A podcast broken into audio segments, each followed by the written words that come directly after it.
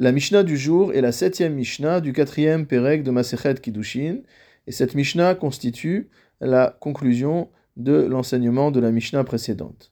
Rabbi Eliezer ben Yaakov Omer. Rabbi Eliezer ben Yaakov enseigne Israël Shenasa Gioret, que si un Israël se marie avec une femme convertie, Bitok Shera la Kiuna, la fille issue de cette union, pourra se marier avec un Kohen.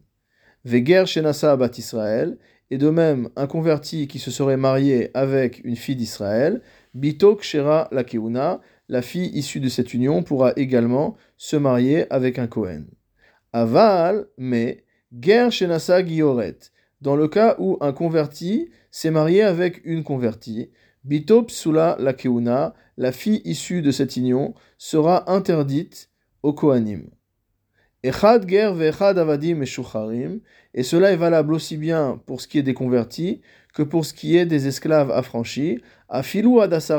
même jusqu'à dix générations, achete imom Israël, tant qu'il n'y a pas une mère qui est issue d'Israël directement, qui n'est pas donc convertie, on ne pourra pas euh, marier la fille issue de l'union avec un Kohen. Rabbi Ose Omer, Rabbi Ose est d'un avis différent, et il nous dit Avger Shenasa Gioret, que même dans le cas où un converti a épousé une convertie, Bitok Shera la Keuna, la fille issue de cette union, pourra se marier avec un Kohen. Quelle est la halacha Le Barthénora nous rapporte que la conclusion de la Gemara est que celui qui vient demander son avis au Bet Din, on devra lui donner la halacha comme Rabbi Eliezer ben Yaakov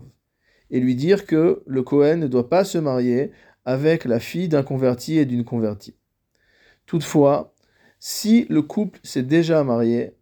alors on déclarera que la halacha est comme Rabbi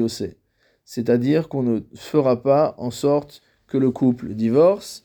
et plus encore, on considère que les enfants qui seront issus de cette union seront cachers pour pouvoir se marier avec des Kohanim.